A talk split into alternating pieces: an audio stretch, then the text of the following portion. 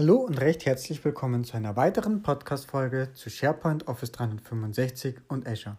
Mein Name ist Dennis Hobmeier und heute geht es einmal ganz kurz darum, um äh, die SQL Server Edition Standard oder Enterprise und Ausfallsicherheit in diesem Zusammenhang mit Lizenzierung. Wieder mit dem Hintergrund, dass wir eben eine SharePoint ausfallsicher betreiben. Da ein SQL-Server ein wesentlicher Kostenfaktor in der Lizenzierung ist, ähm, muss man sich relativ früh bewusst werden, auf was für eine Edition man geht.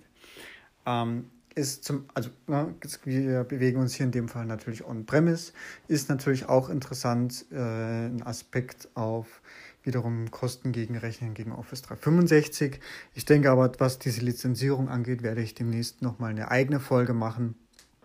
Ähm, da gehören aber noch ein paar, paar Aspekte mit rein.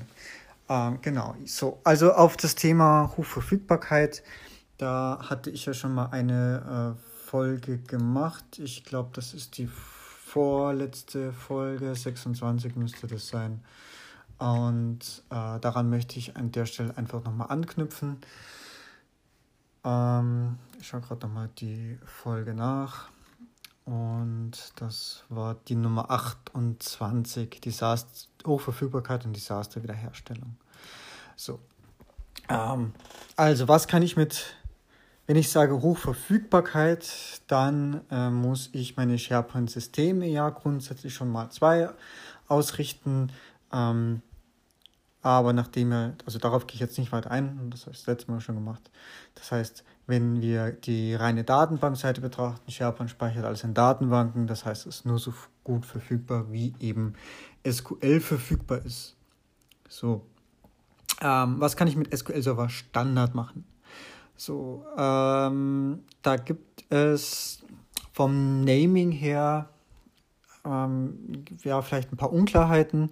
Da gibt es vor allem auch unterschiedliche Begrifflichkeiten, auch in den Microsoft-Dokumentationen. TechNet äh, und SharePoint sind da durchaus widersprüchlich. So, und das möchte ich als allererstes mal klarstellen. Wenn man von Hochverfügbarkeit im SQL-Sinne spricht, dann redet man von Always On. So. Und Always On heißt, ähm, da gibt es jetzt eben verschiedene Techniken. Es gibt Always On Availability Groups. Das ist im Prinzip, ich glaube, das haben sie mit SQL Server 2012 eingeführt.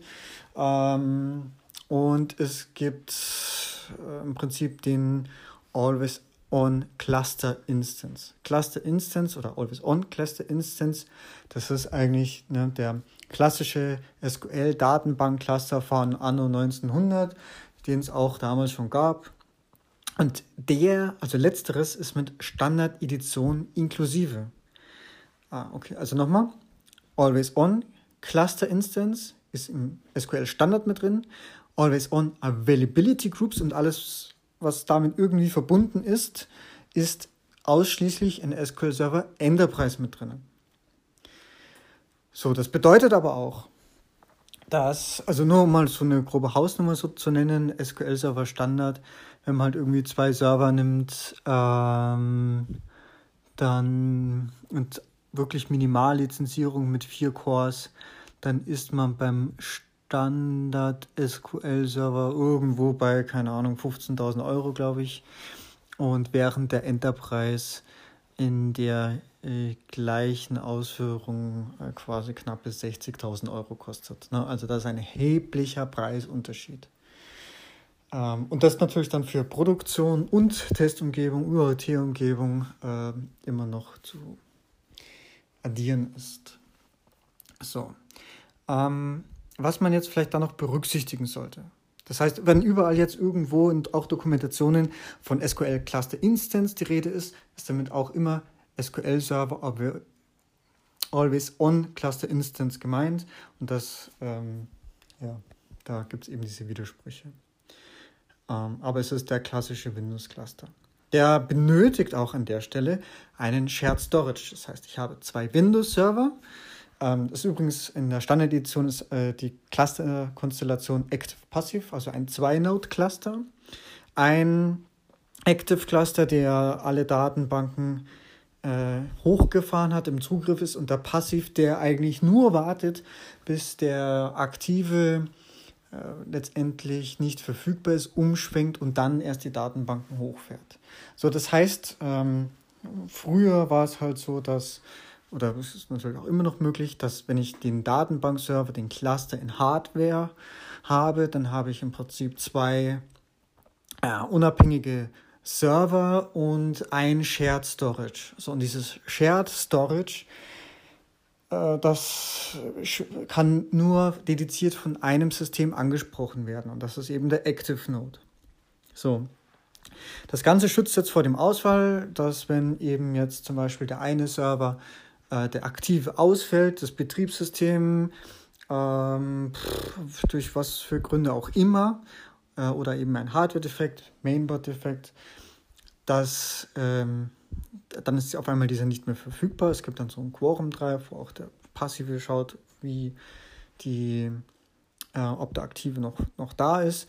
Und sobald dieser weg ist, kann sich der Passive die, den Shared Storage greifen ist dann im Prinzip im Besitz der Datenbankfiles und weiß, okay, dieser muss jetzt diese Datenbanken hochfahren, um dann letztendlich vorne dran ist dann einfach eine, äh, ähnlich wie NLB, also einfach eine ähm, oder eine IP, die auch entsprechend umschwingt oder DNS-Namen, die entsprechend umschwingt. Das heißt, aus Applikationssicht ist das komplett transparent, was da hinten passiert. Das, was bei diesem Schwenk allerdings passiert, ist tatsächlich, das dauert. Ähm, also auch wenn nur minimal, aber es können durchaus ein paar Minuten äh, vergehen. Also je größer die Datenbanken, desto höher ist grundsätzlich mal die Latenz. Ähm, denn der Storage, der muss erstmal umschwenken, das ist das eine, und dann muss entsprechend die Datenbank auch hochgefahren werden. Ne, also der SQL-Server, der da vielleicht einfach nur idle war und bis dato da nichts gemacht hat, kriegt auf einmal die Datenbanken, dann hängen da vielleicht ein paar Terabyte sogar dran. So, und die muss er jetzt hochladen, muss er in RAM laden äh, und bis er dann den SharePoint wirklich performant, performant bedienen kann. Und ja, das können durchaus ein paar Minuten sein. So, also da ist, ähm, ist das im Prinzip das Vorgehen vom Cluster. Ein Nachteil und eine Gefahr, die es dabei noch gibt, ist eben der Shared Storage. Wenn ich ein Problem am Shared Storage habe, hilft mir der ganze Cluster nichts. Also das ist mir damals vor zig Jahren schon mal äh, passiert beim Cluster, dass genau dieser Shared Storage äh, ausgefallen. Ja, dann hat man tatsächlich Pech, weil dann ist das ganze System nicht mehr verfügbar. Das heißt, äh, da kann man jetzt sich überlegen, wie man das kombiniert. Also in dem Fall damals war dann wirklich Pech, weil da musste man dann mit neuer Hardware, Backup und Recovery den Cluster wieder aufbauen und es war eine relativ hohe Ausfallzeit, so wie ich das noch in Erinnerung habe. So, das heißt, man kann sowas durchaus auch kombinieren. Das ist jetzt aber dann echt schon erweitert. Das heißt, dass man sagt, man macht ein, ähm, eine SQL Always On Cluster Instance und kann das dann durchaus auch noch koppeln mit einer Always-On Availability Group. Ähm, dazu bräuchte ich aber halt dann sowohl das auch, also sowohl einen SQL Server Standard als auch Enterprise. Und, und, und. Ähm, kann, kriegt aber dann die Daten dann wirklich noch von einem anderen Server auf einen anderen Storage und so weiter. Aber das ist wirklich advanced. Äh, was ich aber nochmal zu dem Cluster sagen möchte, ist, in der Zeit von Virtualisierung ist das Thema Shared Storage grundsätzlich möglich. Ähm, aber was ich von diesen, was ich hier von Virtualisierungsexperten gehört habe, nicht unbedingt gern gesehen, denn die virtuelle Maschine muss dazu den Storage direkt ansprechen können und direkt adressieren können, damit das, damit das richtig gut funktioniert. Also wenn man hier per klassisch Fiber Channel äh, eben das Ganze anzapft.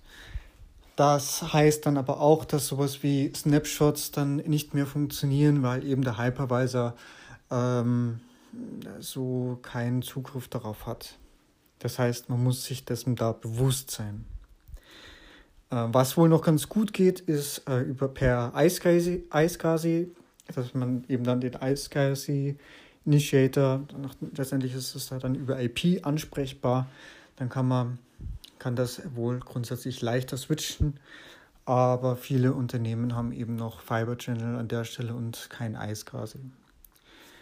Und dann gibt es wohl noch so eine dritte Variante, das ist aber eher so, ja, ähm, ich, ich, ich glaube nicht ideale Lösung. Ähm, das geht wohl, wenn auch die virtuelle Disk im Prinzip geshared wird, äh, also ähnlich wie alle anderen Disks auch. Ähm, allerdings geht das wohl dann nur, wenn beide VMs auf dem gleichen Host sitzen. So, und damit, also damit habe ich den Shared Storage, also die, die, die geteilte virtuelle Disk auf dem gleichen Host plus die VMs auf dem gleichen Host. Wenn mir jetzt also der Host abstürzt, abbraucht, durch was für einen Grund auch immer, dann habe ich eigentlich durch meine Cluster-Instance nicht viel gewonnen, weil nämlich eh alles dann gerade im Bach runtergeht. Ähm, also letzteres Szenario ist, glaube ich, eher nur eine gefühlte Sicherheit. Ähm, beziehungsweise kann es vielleicht noch helfen, um, weiß ich nicht, um vielleicht noch Patching-Sachen abzusichern. Gut, dann alles andere oder auch der große Vorteil, und das jetzt im Prinzip da den, den Bogen noch zu spannen, ähm, bei Always On Availability Groups, also SQL Server Enterprise Feature, ist eigentlich derjenige, ähm, es gibt zum einen kann ich in so eine Group, kann ich viele Datenbanken ein, äh, einbinden. Und bei SharePoint haben wir ja immer viele Datenbanken.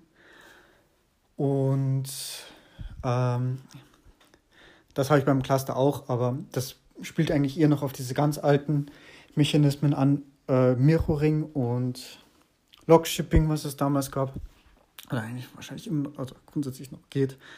Mirroring ist aber deprecated, Logshipping macht man aber ja, geht wahrscheinlich grundsätzlich auch noch. Ähm, genau, geht aber nur für einzelne Datenbanken, deshalb unpraktikabel, was SharePoint angeht. Ähm, daher gibt es eigentlich eh nur diese zwei Varianten, Cluster Instance, Always On, Availability Group, wenn man im SharePoint On-Premise unterwegs ist. Und bei Always On Availability Group habe ich noch die Kombinationen Sync und Asynchron. Ähm, Im Prinzip äh, mich dort auszutoben. Das heißt, wenn ich da zwei Server habe, kann, ähm, kann der Commit vonstatten gehen synchron. Das heißt, das Commit äh, findet erst statt, wenn der zweite Server die Änderung bereits committed hat und asynchron, wenn der Server zum Beispiel an einem zweiten Standort ist, mit einer etwas, mit einer etwas höheren Latenz, ähm, aber einfach für Backup-Zwecke. Da kann ich dann noch so Sachen machen, dass ich, dass ich so ein Always On Availability Group primär für mein SharePoint zur Verfügung steht und dann mache ich Async in ein zweites Rechenzentrum und von dem sichere ich dann auch. Aber Vorsicht, das ist dann alles wiederum alles lizenzpflichtig und so weiter. Aber gut. Genau, das sind eigentlich so diese äh, Varianten, die ich einfach von der SQL-Seite nochmal bestärken wollte. SQL-Server, alles was mit Hochverfügbarkeit ist, ist always on. Und always on Availability Groups ist ein SQL-Server Enterprise Feature und es always on Cluster Instance ist ein SQL-Server Standard Feature. Ich hoffe, das hilft euch beim Designen von SharePoint On-Premise noch weiter oder zumindest auch in der Kostenrechnung, wenn es darum geht, bei Cloud-Argumentation, wie viel denn mich ein SharePoint On-Premise entsprechend kostet gegenüber Office 365. Irgendwo ähm, ja, kann man sich das dann entsprechend äh, die Kosten darstellen. In diesem Sinne wünsche ich euch ein schönes Wochenende. Bei Fragen und Anregungen könnt ihr diese mir gerne per E-Mail schicken an podcast.hobmeier.net oder auch gerne über die neue Audio-Community. App heißt Upspeak. Also Up und Speak, alles zusammengeschrieben. In diesem Sinne, schönes Wochenende. Tschüss.